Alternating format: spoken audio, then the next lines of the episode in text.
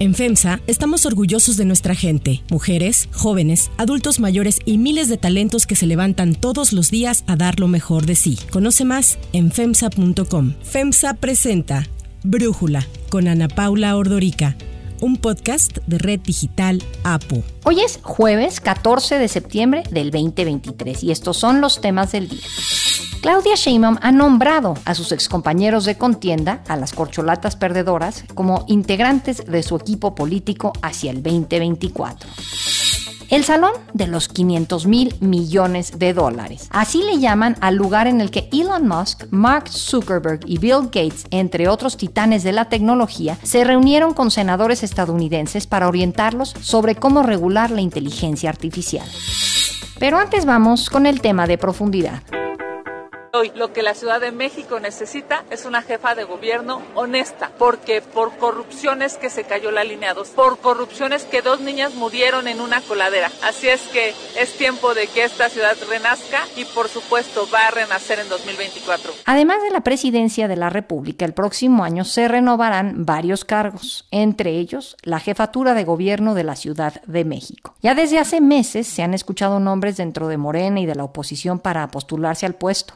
Embargo, aún no hay claridad sobre los procesos internos que se seguirán para elegir a quien quede al frente de la capital del país. Del lado del oficialismo, la pelea por la candidatura será dura, ya que se perfilan personajes como la todavía alcaldesa de Iztapalapa, Clara Brugada, quien dejará el cargo a partir de mañana para enfocarse en la contienda y para cumplir con los requisitos. He decidido solicitar licencia de mi cargo para dedicarme de tiempo completo a fortalecer y revitalizar el movimiento. Un gran movimiento ciudadano que promueva y defienda la transformación de la Ciudad de México, promueva los logros del gobierno de la doctora Claudia Sheinbaum y del presidente López Obrador. También está el gobernador de Morelos y la exestrella de fútbol Cuauhtémoc Blanco, quien apenas esta semana confirmó que quiere brincar de gobernar, lo que es un decir Morelos, para buscar ahora la jefatura de gobierno de la capital del país. Y es que le preguntaron a Cuauhtémoc sobre Omar García Harfush porque se ha especulado mucho si buscará el ex titular de la Secretaría de Seguridad Pública o no la jefatura de gobierno en la Ciudad de México. Cuate que yo nací ahí, entonces eh, la gente me tiene mucho cariño, conozco casi todas las delegaciones. ¿Compite contra García Harfush? ¿Es rival fuerte? Pues creo que todos son fuertes, nada más que sí, este tiro con él? No, no es tiro, simplemente yo le, yo le he dicho muchas cosas, la gente lo va a decidir. La gente lo va a decidir y la verdad que es una, esto es como el fútbol, que gane mejor. Pero es el favorito de la Claudia Sheinbaum, entonces. Pues no sé si va a ser el favorito de Claudia, pero yo creo que los que deciden son la gente, no deciden otras personas, simplemente los que deciden son son los ciudadanos y ahí se va a ver quién está arriba en las encuestas. Hasta el momento y tras su renuncia a esta secretaría, la semana pasada a través de un video, García Harfush dijo que trabajará con Claudia Sheinbaum y no dijo nada sobre buscar la jefatura de gobierno de la ciudad. Ser jefe de la policía de la Ciudad de México no permite agendas paralelas. Por esta razón he tomado la decisión de separarme del cargo de secretario de Seguridad Ciudadana para colaborar con la doctora Claudia Sheinbaum Pardo, quien con su visión y liderazgo logrará dar continuidad a la transformación del país. Por su parte, el senador con licencia, Ricardo Monreal, confirmó su decisión irreversible de bajarse de la contienda por la candidatura de Morena a la jefatura de gobierno de la Ciudad de México, a la cual apenas se había subido después de quedar en último lugar en las encuestas de las corcholatas. Mientras tanto, el dirigente nacional de Morena, Mario Delgado, no rechazó la posibilidad de contender por la jefatura de gobierno, aunque dijo que va a analizarlo a partir de lo que más le convenga al movimiento y no será una decisión basada en una aspiración personal.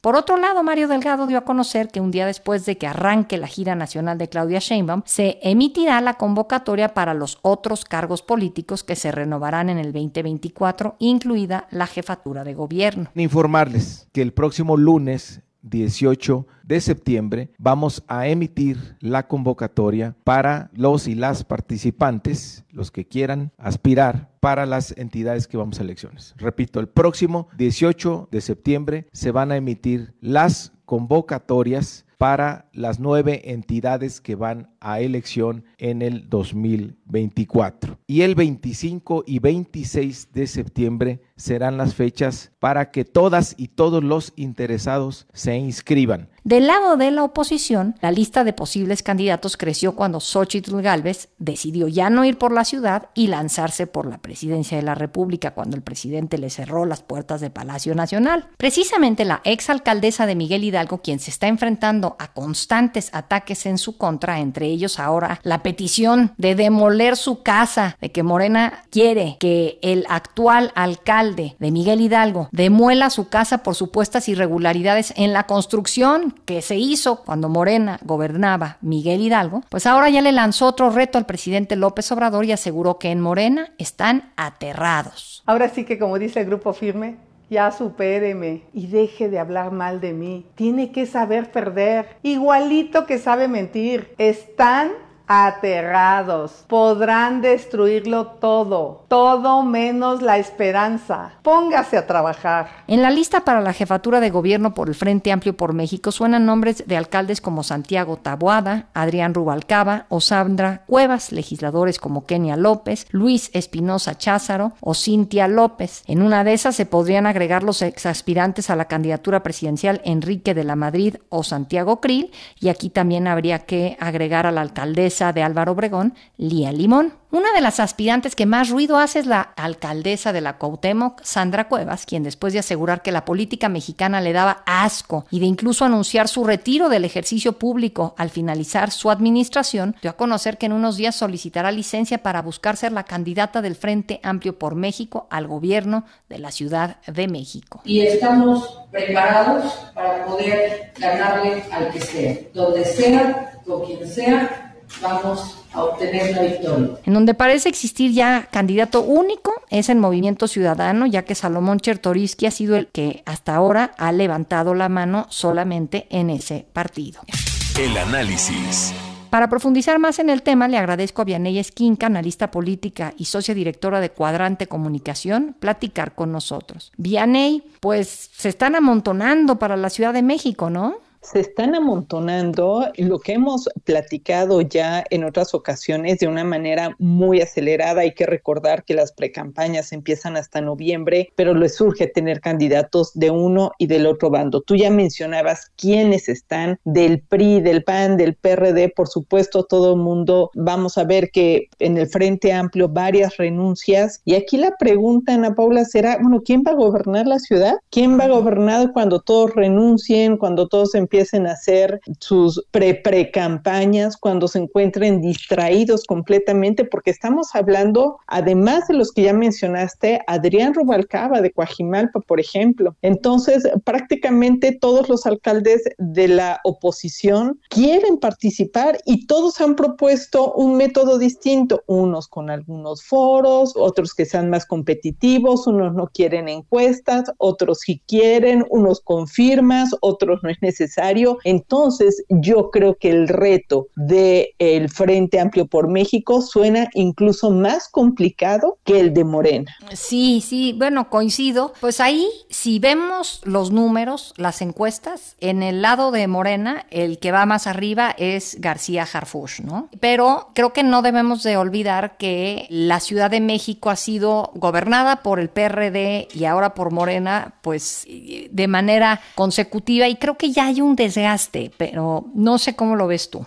Por supuesto que hay un desgaste. Si vemos, por ejemplo, que Miguel Ángel Mancera ganó con el 63.6%, siendo el, jefe de gobierno con más votación, que llegó con más votación, y Claudia Sheinbaum con 47.1%, y que en las intermedias perdió varias alcaldías, estamos viendo que es muy probable y por eso todo mundo quiere competir para ser candidato de uno u otro lado, porque saben que es la joya de la corona, pero es donde el PAN, o más bien el Frente, tiene posibilidades reales de ganar y de arrebatarle a Morena en este caso a la izquierda, la jefatura de gobierno. Ahora, de los candidatos hay unos más competitivos que otros. Por ejemplo, qué bueno que se bajó Ricardo Monreal, no tenía nada que hacer. Desde mi punto de vista, Mario Delgado sería la mejor noticia que pudiera tener la oposición de tenerlo como candidato de Morena. Totalmente. Cuauhtémoc Blanco, a ver, es que ha dejado Morelos en el desastre, en las ruinas. ¿Cómo se atreve siquiera a pensarlo? Entonces nos quedan dos. Clara Brugal Brugada, que tiene mucha ascendencia morenista, pero que no es así dentro de las clases medias, ni siquiera saben quién es Clara Brugada, y Omar García Harfush, que él dicen que podría tener el voto de la clase media, pero que no tiene todo el apoyo morenista, que su apoyo sería proveniente, por supuesto, de la hora poseedora del bastón de mando.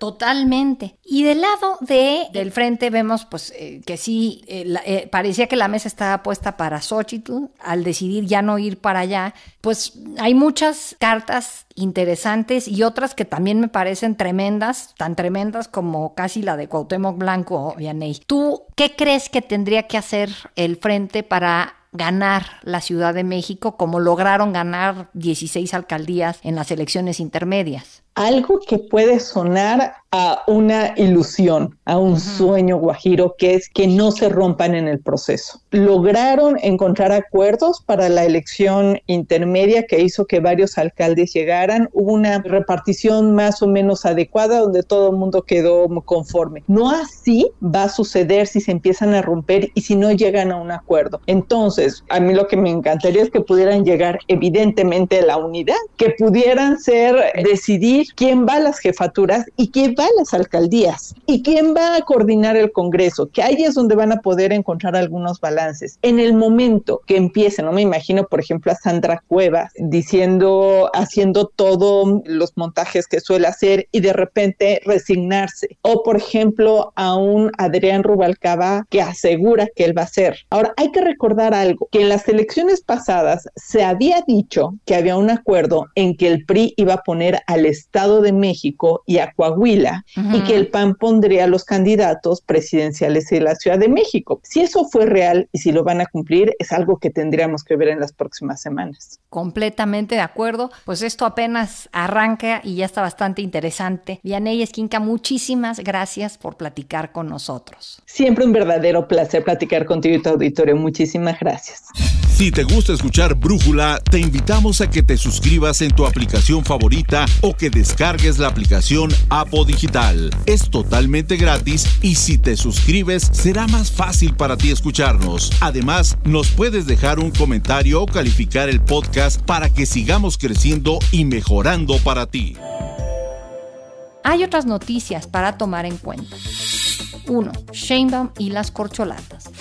Habiendo recibido el bastón de mando, Claudia Sheinbaum comenzó a mover sus piezas de cara a la elección del próximo año. Lo primero que se le atribuye, como ya lo comentábamos con Vianney que es la salida de Omar García Harfush de la Secretaría de Seguridad de la Ciudad de México, pues se dice es su apuesta para encabezar el gobierno capitalino. Sin embargo, como parte de su estrategia de unidad y cierre de filas, también ha dado encargos a las corcholatas perdedoras, obvio no a Marcelo Ebrard. Los primeros en recibir posiciones dentro de su equipo fueron Adán Augusto López y Ricardo Monreal. El exsecretario de Gobernación será su coordinador político, mientras que el senador con licencia será el coordinador de organización y enlace territorial. Ayer, después de sostener una reunión con diputados de Morena, PT y El Verde, la ex jefa de gobierno anunció que Gerardo Fernández Noroña le ayudará como coordinador de vocerías y vínculo con organizaciones sociales y civiles. Hasta ahora, quien falta de recibir una posición dentro del equipo político de la virtual candidata presidencial de Morena es Manuel Velasco. Además de obvio, Marcelo Marcelo Ebrard, quien aseguró que no se sometería a esa señora en referencia a Sheinbaum. Esto decía Ebrard semanas atrás sobre la posibilidad de integrarse al eventual equipo de Claudia Sheinbaum.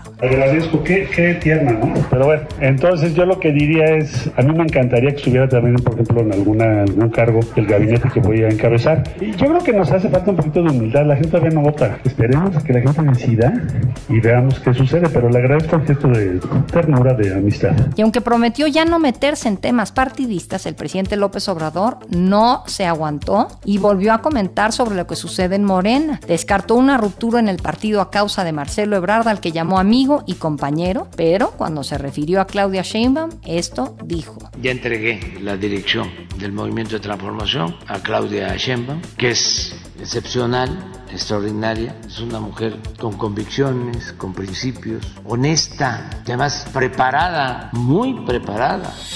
2. Inteligencia artificial.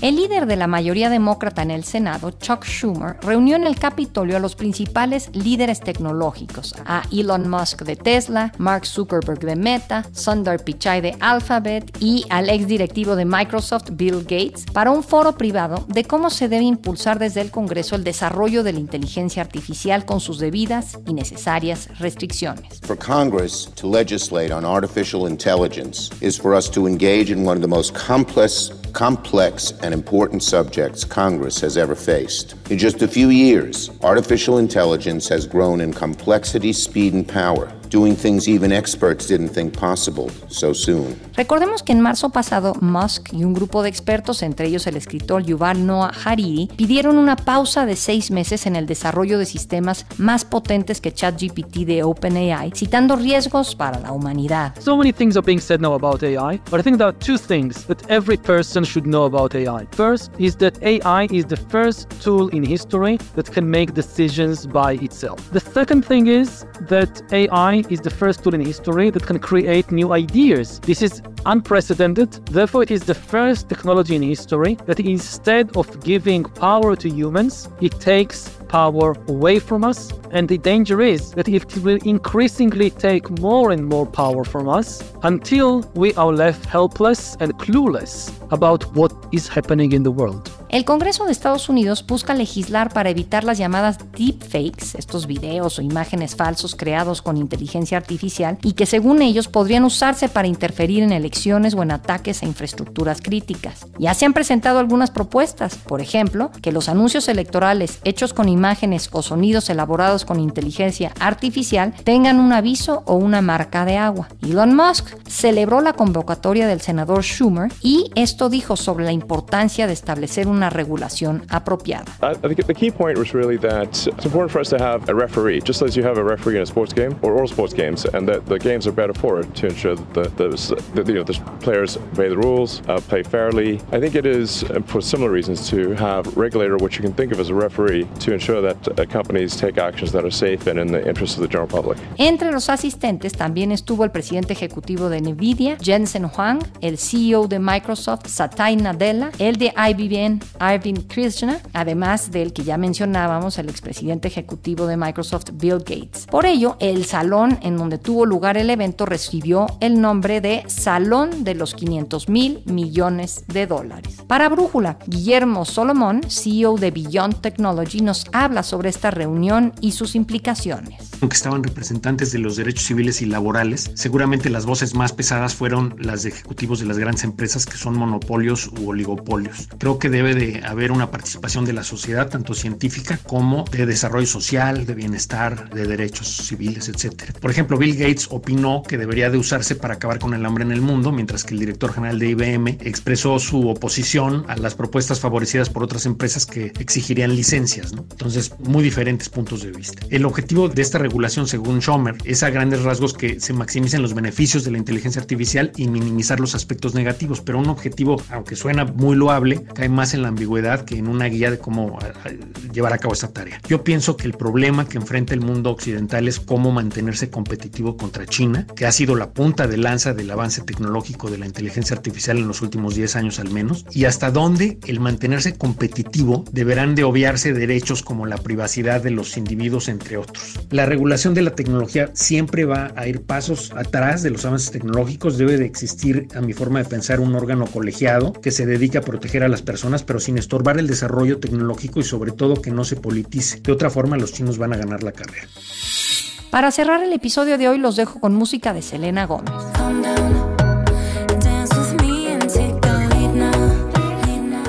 Selena Gómez causó sensación durante la 39 edición de los MTV Video Music Awards, no solo por el atuendo que llevaba y por el premio que ganó, también por sus reacciones y gestos al escuchar ganar un premio a Chris Brown. La mueca de desagrado de la cantante se volvió viral, sin embargo ella pidió que por favor no la convirtieran en un meme.